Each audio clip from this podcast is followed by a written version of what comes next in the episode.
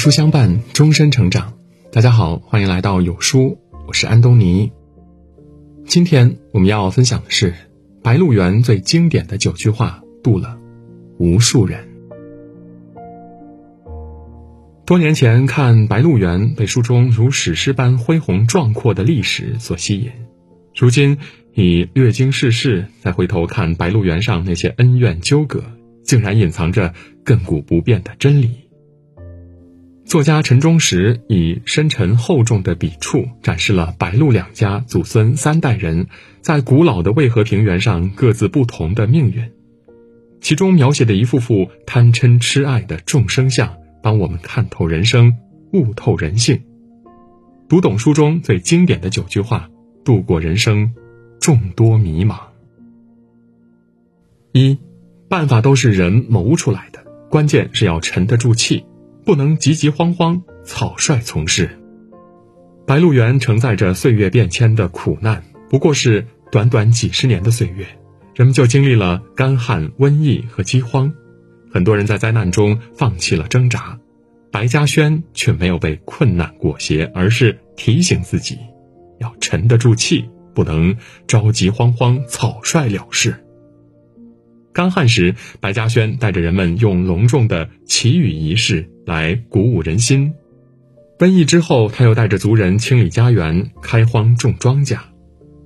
正如白嘉轩所说的：“想要在原上活人，心上就得插得住刀。”他用实际行动带着白鹿原上的老百姓熬过了黑暗，让生活一点点步入正轨。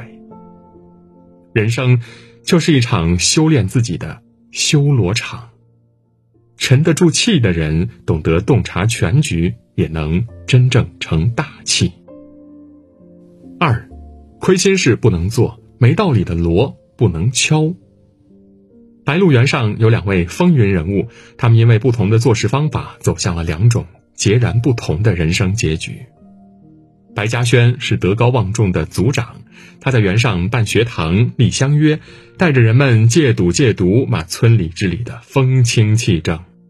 他在族长的位置上恪守德行，一生都活得坦坦荡荡，也因为品行端正，活成了白鹿原上的脊梁。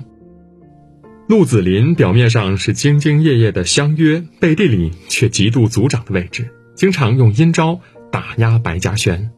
他不仅挑动族人闹事，让白嘉轩背造反的黑锅，还指使人勾引白嘉轩的儿子，趁火打劫了白家的土地。陆子霖以为自己坏事做得神不知鬼不觉，却不知人易骗，天难瞒。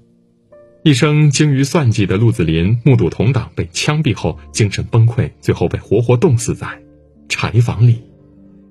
他们的不同结局，也验证了中国的一句古话：“人在做，天在看，举头三尺有神明。”一个人行走于人世间，做事不愧对良心，才能活得。心安理得。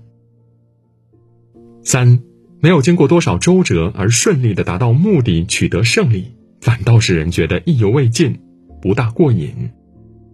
曾经看过一个篮球架原理，篮球架设定的高度，就是让人既不会轻易的进球，也不会永远都进不了球。那个高度正好是努努力就能进球的高度。也正因为篮球架高度设置的合理，它才吸引了更多人参与。所以，目标并不是越容易达到越好，像篮球架一样跳一跳够得着，才是最能激发人积极性的目标。设置的目标太低，会让我们在舒适区躺平，丧失前进的动力。用合适的标准要求自己，才能打破局限，超越自己。四，能享福也能受罪，能人前也能人后，能站起也能割就得下。才活得坦然，要不就只有碰死到墙上一条路可行了。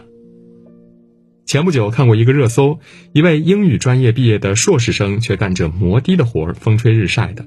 很多人质疑他大材小用，摩的小哥这样回应道：“开摩的散散心没什么大不了的。作为一个有知识的人，去各行各业都会有更多可能。”很多人在迷茫时就会陷入思维定局。无法前行和后退时，思维转个弯儿，才不会直撞南墙。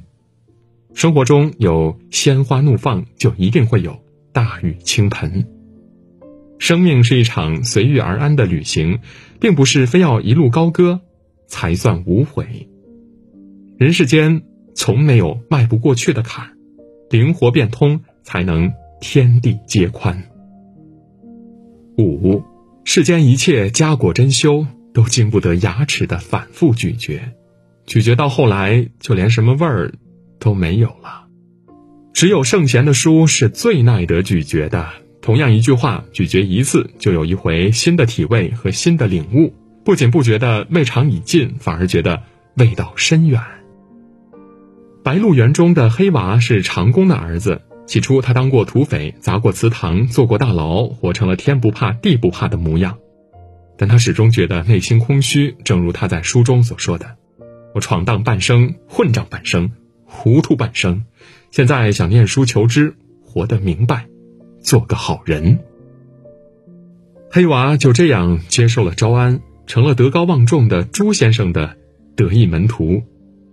在师叔的熏陶下，黑娃内心一步步觉醒，从鲁莽无知的土匪头子蜕变成为整个宗族的荣耀。黑娃的经历恰恰印证了那句话：读书你可以体验一千种人生，而不读书你只能活一次。我们无法延续生命的长度，却可以拓宽生命的厚度。读书，永远是改变自己的最好方式。六，世事你不经它，你就摸不准它。世事就是俩字儿，福祸。有人说《白鹿原》是女人的悲剧史和男人的野心史，我就觉得它更像一幅描摹世间福祸的浮世绘。人生本就是福祸相依，得失相随。就像鹿子霖如愿当上相约，本以为谋得一官半职之后就能够斗得过白嘉轩了，却不曾想他在欲望的沟壑里迷失了自己，最后落得个惨死的下场。年轻时的白嘉轩经历过六娶妻、六丧妻，一度被乡邻视作瘟神。然而，第七房妻子终于打破了丧妻这个魔咒。为白嘉轩传宗接代，白嘉轩也逐渐成为白鹿原上的圣人。福祸两个字儿，半边是一样，半边不一样。就像书中的一句话：“凡遇好事的时光，甭张狂，张狂过头，后面有祸跟着。遇到祸了，不乱套，忍过了，受过了，好事儿就跟在后面了。顺境时不张扬，逆境时才能不迷茫。”七，朋友之交宜得删繁就简。茫茫人海，并不是所有遇见的人都能成为朋友。和形形色色的人打过交道之后，才会发现，真正的朋友并不需要刻意的维护。与其花费力气去迎合别人，不如和简单的人一起舒舒服服的做自己。少一点利益纠葛，多一些真情相待；少一些虚情假意，多一些真心实意。正如庄子中所说的：“未贤者之交易，平淡如水，不上虚华。”朋友间简单一点儿，才能经得起时光流转。人往往就是这样，一个人的时候是一种样子，好多人聚到一起时，完全变成另外一种样子。这是一个容易受别人影响的时代，很多人会不自觉地跟着人群的声音随波逐流。迎合了别人，也失去了自己的初心。《白鹿原》中的朱先生就是忠于内心的人，他一生都不曾受他人影响，活成了自己想要的样子。朱先生是关中有名的大儒，只要他愿意，就能求得功名。然而，他却没有随波逐流，选择隐居在乡间，开办书院。很多人被名利搅得家破人亡时，朱先生始终陪同在家人身边，过着一箪食、一瓢饮的悠闲日子。不活在别人的眼光里，就能不被外物侵扰内心。无论何时，在人群中保持思辨能力，才能活成人间清醒。九，活着就要记住，人生最痛苦、最绝望的那一刻，是最难熬的一刻。但不是生命结束的最后一刻，熬过去、挣过去，就会开始一个重要的转折，开始一个新的辉煌历程。心软一下，熬不过去就死了，死了，一切就都完了。人生无常，任何人都不会成为例外。生活对白嘉轩从未仁慈过，他的一生经历过很多至暗时刻，妻子在瘟疫中丢掉性命。女儿在革命中牺牲，就连他在白鹿原上挺直了一辈子的脊梁，也被土匪给打断了。历史的车轮滚滚而去，生活还是要继续，活着的人还要继续好好活着。他拄着拐杖，一瘸一拐地进了厨房，往锅里添水，往灶下塞柴，想喝茶得自己动手拉风箱了。就像一句古话说的：“人活着没有受不了的罪。”只有享不了的福。那些绝望难挨的时光，咬着牙挺过去，就会有希望。人生苦短，磨难很长，只要不放弃，阳光总会有照进来的时候。《白鹿原》不仅是一部文学巨著，更是一部生存哲学指南。命运像一个无情的刽子手，百般凌迟原上的人们。那片贫瘠大地上的恩怨和悲喜，写满了人性的进阶与思忖。书中形形色色的小人物在命运的漩涡里的抗衡，何尝不是红尘中普通人摸爬滚打的缩影？如同季羡林在《悲喜自度》中那句话说的：“人间万千光景，苦乐喜忧，跌撞起伏，除了自己，他人。”爱莫能助。真正的智者总会在认清人性之后，直面生活赠予的狂风暴雨。领悟了书中这九句话，就能拨开生活的重重迷雾，收获属于自己的一方净土。点亮再看，与朋友们共勉。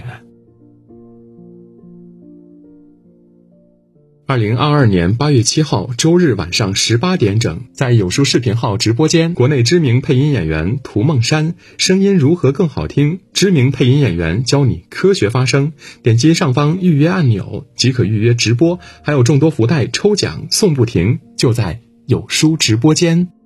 好啦，今天的文章就分享到这里。如果您喜欢今天的文章，或者有自己的看法和见解，欢迎在文末留言区和有书君留言互动。